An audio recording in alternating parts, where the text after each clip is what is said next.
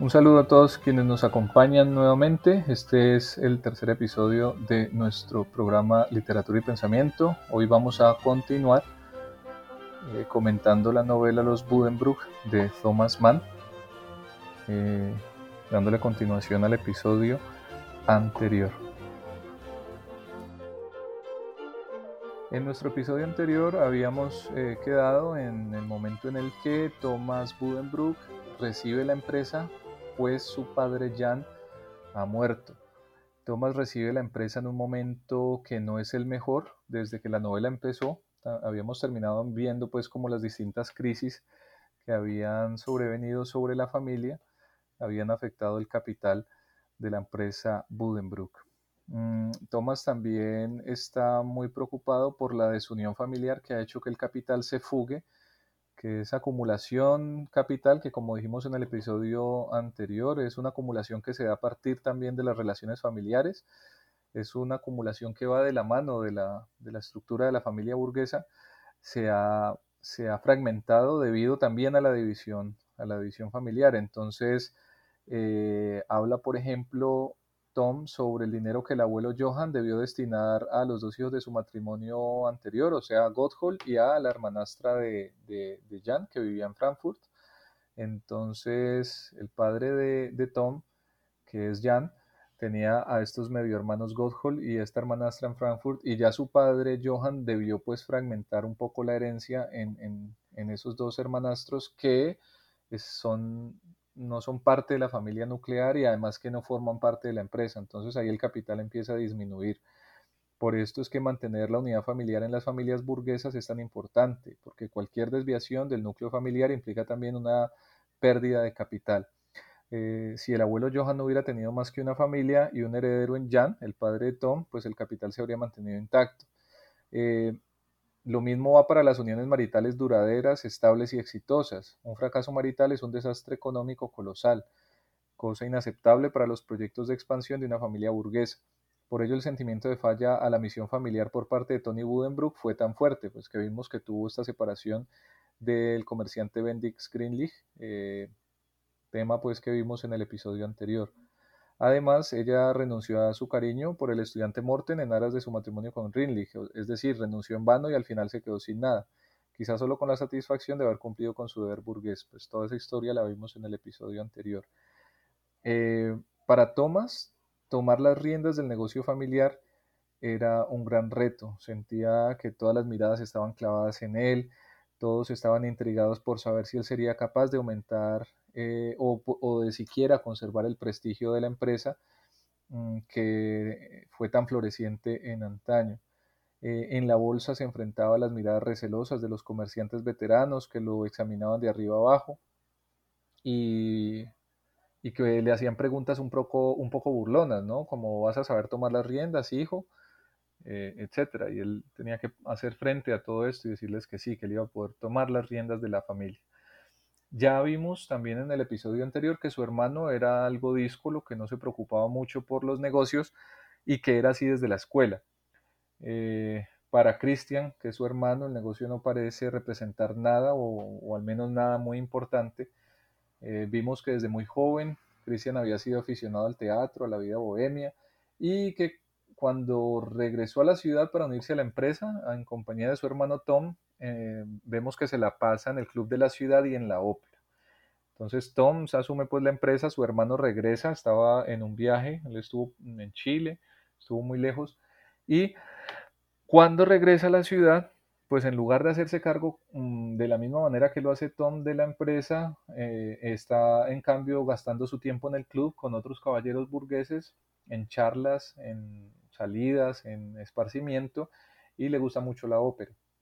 Esto crea una tensión entre ambos hermanos por sus respectivas formas de vivir.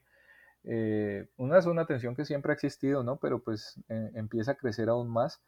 Eh, y más aún cuando Cristian empieza a faltar a sus responsabilidades en la empresa familiar, porque Cristian al comienzo va a la oficina, trabaja un poco, pero cada vez va abandonando más todas sus responsabilidades en la empresa. Eh, hay una conversación entre Tony, a quien se le llama Madame Greenleaf en la novela, pues por su apellido de, casada, aunque ahora esté divorciada. Eh, una conversación entre ella, Tony, y su hermano Tom, que evidencia los, los distintos que estos sentían pues que, que era su hermano.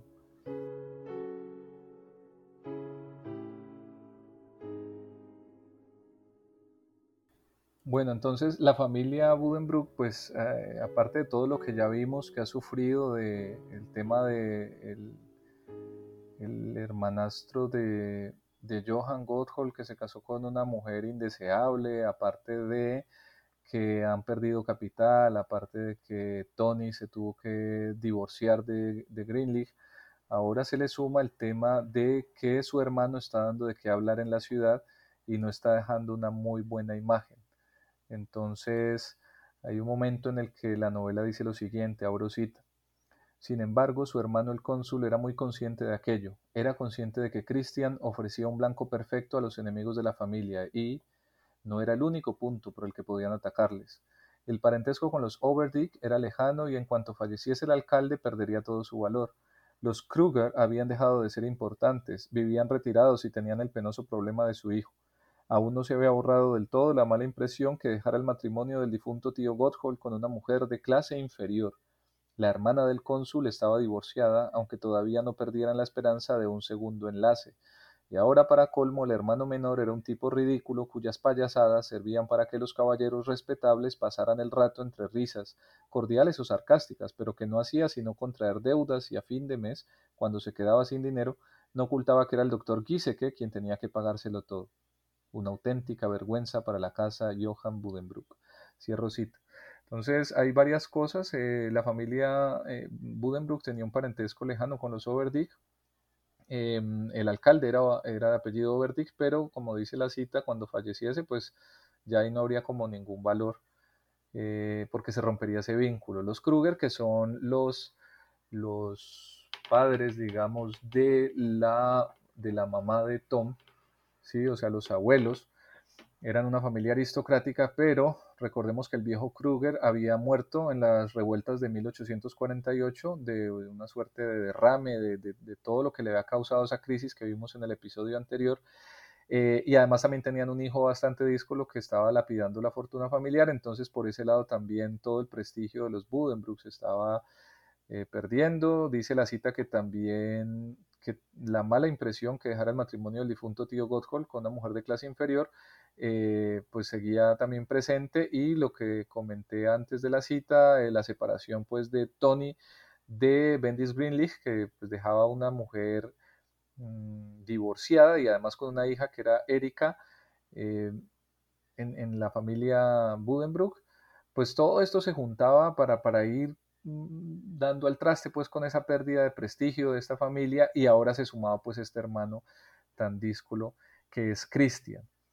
Eh, el carácter burgués de Thomas todo el tiempo se está afirmando, o sea, a diferencia de su hermano Cristian, Thomas se compromete plenamente con su clase social. Lo vimos anteriormente en el episodio pasado, cuando él se separaba de la tendera, pues de la que estaba enamorado, para asumir su papel en, la familia, su papel como gran burgués de la ciudad de Libeck, que no podía estar asociado pues a una mujer de clase inferior.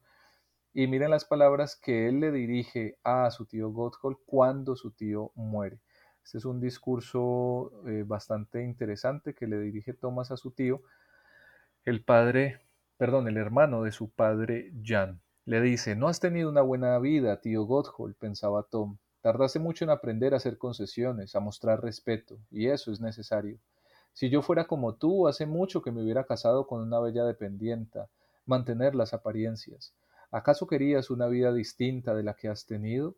A pesar de tu rebeldía y de estar convencido de que esa rebeldía tuya era idealista, tu espíritu nunca poseyó la suficiente fuerza, la suficiente imaginación, el suficiente idealismo que dota a un hombre de ese entusiasmo callado, mucho más dulce, satisfactorio y enriquecedor que un amor secreto o que cualquier bien abstracto que necesita para llevar, defender y honrar un apellido que se remonta muchas generaciones atrás, el escudo de una familia, para conducirlo al poder, el esplendor y los más altos honores.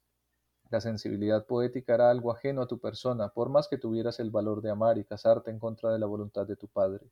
Y tampoco tenías ambición, tío Gotthold, Cierto es que ese antiguo apellido es un apellido burgués y que la manera de honrarlo es contribuir al esplendor de una empresa de exportación de cereales, conseguir que nuestra propia persona sea honrada, querida y poderosa en un pequeño rincón del mundo. ¿Pensaste tal vez, voy a casarme con la Stewing, con la mujer a la que amo, y dejaré de lado todas esas consideraciones prácticas porque son meras futilidades, rancios principios burgueses? Ah, y también nosotros hemos viajado y nos hemos cultivado ya lo suficiente como para darnos cuenta de que, vistos desde fuera y desde arriba, los límites de nuestra ambición son muy estrechos e irrisorios. Pero todo esto no es más que una parábola aquí en la tierra, tío Godhol. ¿No sabías que incluso en una pequeña ciudad es posible llegar a ser un gran hombre? ¿Que se puede llegar a ser un César incluso en un mediocre puerto comercial del Báltico? Naturalmente para eso es necesario tener una pizca de imaginación, una pizca de idealismo. Y tú no lo tenías, pensaras lo que pensaras de ti mismo. Fin de cita. Él, Thomas Buddenbrook, que renunció a su pequeña y querida Ana, él que se ha hecho cargo de su casa y desprecia a su hermano Bohemio, él se afirma sobre su tío Gotthold, así como su padre lo hizo en su momento. Siempre el relato de dos hermanos que encarnan los dos polos de una dicotomía, la responsabilidad, el honor, la clase, versus la libertad, el sentimiento y el placer. Entonces, en toda esta numeración que hace Thomas Buddenbrook se ven los valores de esa burguesía que es el tema central de esta novela.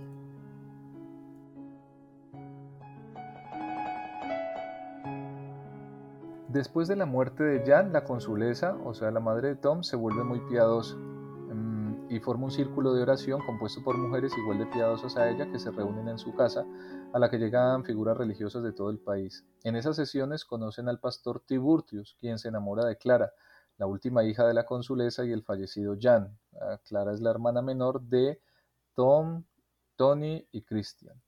La pareja se casa, naturalmente con la aprobación del cabeza de familia, el hermano mayor de Clara, Thomas Buddenbrook. Thomas a su vez se casa con la distinguida Gerda Arnoldsen de Ámsterdam. Gerda es la antigua compañera de instituto de Tony Buddenbrook. Eh, Tony se va a Múnich, desde allí le escribe una carta a su madre mm, quien la lee frente a Thomas. Dice en su carta eh, Tony pues que está en un país extranjero, que la moneda es distinta, entonces aquí pues recordamos el tema de la unificación alemana que como no ha ocurrido, mm, todavía digamos Múnich es un país extranjero para estos norteños de, Lübeck. Eh, y hay una parte muy interesante porque eh, Tony en la carta dice, dentro de todas las diferencias pues, que encuentra entre Múnich y Lübeck, dice que eh, está el catolicismo. Dice así literalmente, como bien sabéis, lo detesto, es que no me dice nada. En este punto el cónsul se echó a reír y con un pedazo de pan untado con queso y hierbas en la mano se recostó en el sofá. Sí, Tom, tú te ríes, había dicho su madre golpeando el dedo corazón sobre el mantel unas cuantas veces, pero a mí me gusta que ella se mantenga tan fiel a la confesión de sus padres y desprecie esas carnavaladas tan poco evangélicas. Ya sé que en Francia y en Italia nació en ti cierta simpatía por la iglesia papal, pero eso no es religiosidad por tu parte, Thomas, sino otra cosa muy distinta.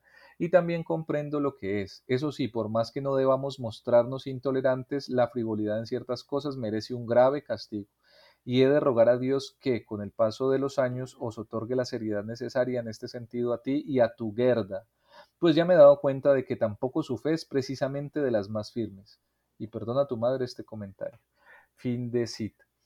Este tema de la religión es bien importante en la novela, que aunque en la novela está tratada con mucha sutileza, uno no ve que la religión ocupe un lugar central y que esté presente todo el tiempo, eh, sí, Thomas Mann nos lo deja entender con deslizando algunas referencias. Entonces, por ejemplo, sabemos que, eh, como les decía en el episodio anterior, los Buddenbrook son hijos pues, del protestantismo alemán del norte de Alemania. Acabamos de ver que esta consulesa se ha vuelto muy piadosa eh, después de la muerte de su marido. En general, la casa de los Buddenbrook guardaba una piedad luterana bastante marcada. Y cuando Tony dice pues que detesta el catolicismo, esta mamá le dice a Tom que, él en sus viajes en Francia y en Italia mm, empezó a tener cierta simpatía por la iglesia papal, pero que es como una ligereza, que es como que a él le gustan esas carnavaladas y que eso muestra en él una falta de seriedad para la religión y le dice que eso mismo ha visto ella en su esposa Gerda. Y eso es importantísimo porque luego nos va a dar el carácter de Jano, el último de los Budenbrook, em, y de la educación que le va a dar Gerda, que ya no está orientada en ese espíritu piadoso del protestantismo y como vimos en el episodio anterior es un espíritu que enmarca la moralidad del capitalismo, enmarca la, la, moralidad de esta burguesía. Entonces ahí empieza a haber un debilitamiento moral que va a dar al traste con esa decadencia de esta burguesía. ¿sí? Mm, y también es importante un poco como la imagen de Thomas, mm, como el contrapunto del autor de Thomas Mann, eh, quien también empezó a ver debilitado su, su, su, a su piedad protestante a partir de los viajes que hace por Italia, del enamoramiento de las formas del Mediterráneo, de la cultura italiana, de la pintura. Ustedes saben que el protestantismo es muy ascético con respecto a las representaciones icónicas y obviamente el, arte que le empieza a ganar a Thomas Mann y lo empieza a sacar de ese ascetismo protestante del norte de Alemania. Entonces, ese mismo proceso se está viendo acá en Thomas. Les dije en el episodio anterior que eso también lo comentaremos a lo largo de estas glosas de la obra de Thomas Mann, mm, cuando miremos también la muerte en Venecia, por ejemplo. Eh, entonces, este tema de cómo la religiosidad protestante se debilita en Thomas es muy importante, pues es en esta religiosidad en la que se asienta el impulso comercial de la burguesía hanseática, con todos sus valores del esfuerzo, la dignidad del trabajo, el ahorro y el sacrificio. Eh, les había comentado en el episodio anterior la obra de eh, Max Weber, El capitalismo y la ética protestante, que es bastante interesante para entender este fenómeno. Eh, en esa obra se nos explica cómo el surgimiento de la ética protestante fue uno de los factores clave en el nacimiento y consolidación del capitalismo en los países del norte de Europa. Entonces, todo este, este momento es de una gran sutileza, pero de una gran importancia. Finalmente Tony regresa a Múnich, pero parece que ya conoció un tal señor Permaneder, quien solicita su mano a Tom, pues que es el cabeza de familia. Tom hace averiguaciones sobre la empresa de Permaneder como antes lo hiciera su padre Jan con Greenlich. Resulta que la empresa de Permaneder, si bien no es muy grande, al menos es sólida y estable. El matrimonio se acuerda y Tony se casa por segunda vez. Mm, y recordemos, aunque ya tiene a su hija Erika Greenlich de su primer matrimonio. Sin embargo, este matrimonio tampoco prospera. Tony pierde a su segunda hija, ella queda embarazada de Permaneder, pero tiene un aborto, y como si esto fuera poco, sorprende a Permaneder coqueteando con una empleada. Además, la falta de ambición de este, quien decide cerrar su negocio y vivir de la dote que recibió de los Budenbrook, ofende gravemente el orgullo burgués de Tony, quien decide divorciarse por segunda vez. De esta forma, Tony queda ya desgraciada para cualquier matrimonio futuro, pues su dote se ha agotado definitivamente. Las familias tenían un importe, una cantidad para las dotes de las hijas. Mm, cuando Tony se casa la primera vez, la dote es cuantiosa. Una dote muy alta implica pues que el matrimonio va a ser con un tipo muy distinguido, pero ya después de un divorcio, pues el monto para una siguiente dote merma, ¿no? Porque además se perdió plata en ese matrimonio. Y cuando la dote merma, la, la cantidad de dinero para la dote disminuye, eso también indica que el, aspirante no va a ser tan distinguido como en la primera ocasión. Ya después de este segundo divorcio no hay plata para, para el matrimonio de Tony, es decir, ya eso se perdió y si Tony se llegara a casar con alguien más sería por amor, llamémoslo así, en un contexto en el que la verdad no es muy relevante el amor pues para este tipo de matrimonios. Y además pues eso también implicaría que ningún tipo de la alta sociedad pues va a pactar un matrimonio tan desventajoso. Entonces, básicamente, ahí hay un fracaso total. Mm, y a continuación, pues nace Hanno Budenbrook, que es la esperanza de la familia para prolongar la casa Budenbrook. Hanno es hijo de Thomas y su esposa Gerda Arnoldsen, eh, a quienes pues la madre de Tom estaba cuestionando por su frivolidad en el protestantismo, en la religiosidad luterana. Eh, ¿Por qué es la esperanza para prolongar la casa Budenbrook? Porque ni Clara, que es la menor, ni Christian tienen hijos y además de este último de Christian, pues no se espera mucho. Eh, pues es un bohemio lo que no parece que vaya a formar ninguna familia. Y pues Tony tuvo a Erika, pero se necesita un heredero varón. Ya sabemos pues también que acá hay una configuración en torno al hombre, lo que hoy pues llamarían el patriarcado y ese tipo de cosas, que son temas pues también interesantes que luego tocaremos desde la cultura, desde, desde el conocimiento, digamos, de la literatura, para, para, ver cómo nos metemos en esas polémicas pues ya más, más contemporáneas y más de coyuntura, digámoslo así, pero pues por ahora no hay, no hay ningún afán. Digamos que algo que, que podríamos plantear para nuestra audiencia es que seamos una audiencia mañana y una audiencia mañana implica tomarnos nuestro tiempo. Eh, para la épica no hay, no hay ningún afán. Entonces, uh, nota al margen, entre paréntesis, eh, hemos visto de pronto quienes escuchan el programa desde que inició y quienes están interesados y lo han seguido, que no han salido muchos episodios en estas fechas de diciembre, hace como un mes largo que no sacábamos ningún episodio. Entonces, digamos que lo hemos dosificado un poco. Bueno, em, pero entonces ese es, el, ese es el tema. Jano es la gran esperanza, la gran esperanza pues de la familia Budenbrook para que haya un heredero que a su vez se vaya a encargar de la empresa cuando Tom pues ya no pueda, aunque en este momento Tom está joven y en la plenitud de sus fuerzas. Eh, muere el viejo senador Mollendorf y Thomas Budenbrook entra en competencia por el puesto de senador. También vimos en el episodio anterior que que todos esos puestos de la burocracia de Lübeck los ejercía la burguesía y eran ellos los que aspiraban a esos puestos y quienes podían ocuparlos. Entonces, para poder aspirar a ese puesto de senador, Thomas debe competir con Hermann Hagenström. Recordemos que esa es la familia pues, que compite con los Budenbrook, que es como el espejo constante que Thomas Mann nos da sobre esa otra burguesía en ascenso. Entonces, Heinrich Hagenström es el patriarca de aquella familia desde los tiempos de Jan, el papá de Tom. Heinrich es padre de Hermann, de Moritz y de Julgen, que era una compañera de Tony con quien esta disputaba de niña. Y eh, se describe de esta manera a, este, a este Hermann con el que debe competir Thomas para el puesto de senador. Dice así, lo que la caracterizaba constituía su mayor atractivo y le otorgaba ventaja a los ojos de muchos era precisamente esa condición de ser nuevo, esa faceta liberal y tolerante de su persona.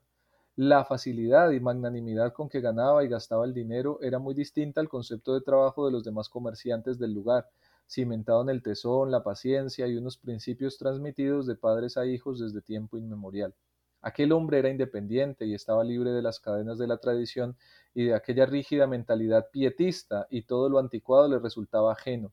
No vivía en una de aquellas mansiones, con una inmensa cantidad de espacio desaprovechado, con vastísimos portales adoquinados, de los que partían galerías con maderas lacadas de blanco. En el Consejo de Ciudadanos no figuraba entre los que votaban a favor de grandes presupuestos para la restauración y conservación de los monumentos medievales, y lo que era un hecho indiscutible es que había sido el primero en toda la ciudad en mandar instalar la iluminación de gas en su casa y sus oficinas. Desde luego, si el cónsul era fiel a alguna tradición, tal tradición no era otra cosa que la mentalidad de su padre, el anciano Heinrich Hagenström, amplia de miras, progresista, tolerante y libre de prejuicios, y en eso se basaba la admiración de que gozaba. Bueno, cierro, cita. Esa parte pues es tan significativa porque mm, vemos que este, este mm, Germán mm, no tiene todo lo que caracteriza a la burguesía de los Budenbrook, que lo hablamos ampliamente en el episodio anterior, que es todo ese rezago feudal que caracterizó a Alemania en el siglo XIX. Según George Lukács, por ejemplo, en El asalto a la razón, eh, George Lukács nos muestra que la evolución cultural, social, económica de Alemania en el siglo XIX estuvo muy retrasada con respecto a la de países como Francia o Inglaterra. Entonces, aquí, por ejemplo, esa, referencia a que eh, los Hagenström no vivían en una inmensa mansión con espacio desaprovechado, es los rezagos de ese feudalismo en el que vivían esas familias como los Budenbrook, y que es lo que va a marcar también como la fatalidad de su, de su decadencia, y va a marcar pues todo el derrotero de la obra mañana, como lo iremos viendo eh, a lo largo pues de nuestras glosas. Mm, nota al margen, pues nuestro programa no va a ser o no va a girar solo en torno a Thomas Mann, pero es como la temática con la que hemos iniciado eh, y es bastante pues minucioso el tema. Entonces por eso nos demoramos un poco acá. Mm, y dice que él no votaba, eh, a favor de la restauración de monumentos medievales. Miren todo el señalamiento de corte medievalista que hay cuando otras grandes familias votaban para restaurar esos monumentos como si quisieran mantener a la ciudad de Lübeck en aquellas épocas, como si quisieran negarse al avance de los tiempos, como si quisieran seguir encerrados.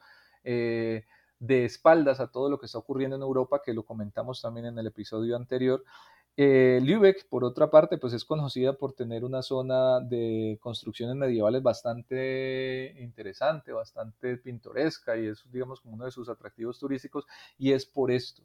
Además, eran los tiempos en los que la Liga Hanseática pues tenía su gran esplendor y es como si estas familias, esta sociedad no quisiera salir de allá. Y una familia como los Hagenström representan todo ese avance. Por eso dice que es amplia de miras, progresista, tolerante, libre de prejuicios, liberal en suma. Entonces, en conclusión pues, de esta cita, pues podemos ver que los Hagenström no son los representantes de esa rancia burguesía aliada de los Junkers, que siempre había hecho filas con el bando más reaccionario de la sociedad alemana. Son un tipo emergente burguesía, estos Hagenström, que se aliaba con los movimientos sociales más recientes, con las mejoras tecnológicas, porque vemos pues que él es el que instala, instala es el primero que instala iluminación a gas en su, en su casa y en sus oficinas. Eh, entonces están al, día con las mejoras tecnológicas, con la modernización cultural, etc. Y veamos la cita en la que nos describen a los Budenbrug en esta disputa por el Senado entre Thomas y Hermann. Dice así, Sabrosita, el prestigio de Thomas Budenbrook era distinto. No solo se le honraba a él, sino también a las inolvidables personalidades que fueran su padre, su abuelo y su bisabuelo, y al margen de sus propios logros profesionales y en la vida pública, representaba una casa burguesa de renombre centenario. Sus maneras cordiales, su diplomacia y el incuestionable buen gusto con que hacía honor a su apellido en cualquier contexto y actividad eran sin duda lo más importante. Entonces ahí está el contraste mm, evidente, pues no, no es necesario agregar mucho más. En esta disputa, Tom es elegido senador eh, le gana pues el puesto a, este cónsul Hagenström y a pesar de las dificultades sufridas por la casa Budenbrook de las que hemos venido hablando, decide comprarse una, una parcela en la Unterhafischer Grube, con una casa en mal estado por el paso de los años y cuya dueña hacía poco había muerto, una anciana solterona que era también el último miembro de una familia caída en el olvido. Se cumple pues nuevamente el ciclo porque vimos que la casa principal de la Menstrasse también se le había comprado a una familia eh, bastante importante que había caído en el olvido. El contraste con respecto a cuando nos dicen que Hermann Hagerström no era de los que vivían grandes mansiones con mucho espacio y este Tom, por ejemplo, que una vez es elegido senador, lo primero que hace es comprarse una gran casa de campo, eh, nuevamente como reviviendo estos sueños feudales pues de esta burguesía. Tiempo después, la hermana de Tom, Clara, agoniza eh, y pide a su madre Elizabeth que su parte en la herencia familiar le sea transferida a su esposo, el pastor Tiburtius. La madre Elizabeth acepta y luego tiene una discusión con Tom por no haberlo consultado, ya que para él esta medida no es recomendable, pues restará cifras al capital familiar. Hay una discusión fuerte porque la madre acepta darle ese dinero a Tiburtius, el viudo de Clara, sin haberle consultado a Tom, que en este momento es el cabeza de familia y es quien toma ese tipo de decisiones. Entonces ahí hay un nuevo eh, una nueva pérdida de capital para la familia, porque la herencia no se queda en las arcas familiares, sino que se va para un tercero, que es un extraño. Entonces, viene pues sumando a este tipo de dificultades y crisis que venimos atestiguando en la historia de los Buddenbrook. Bueno, hasta aquí el episodio del día de hoy. Eh, en nuestro próximo episodio continuaremos con el, análisis de la novela Los Budenbrook. Eh, ahondaremos un poco más en algunos de los temas que hemos venido desarrollando en este ánimo pues de abarcar lo que podamos de la obra del, autor alemán Thomas Mann en estas glosas un poco en, eh, en las que ampliamos todos los temas que discutimos en el primer capítulo de nuestro programa Literatura y Pensamiento. Muchas gracias por habernos acompañado y los esperamos en el próximo episodio de Los Budenburg.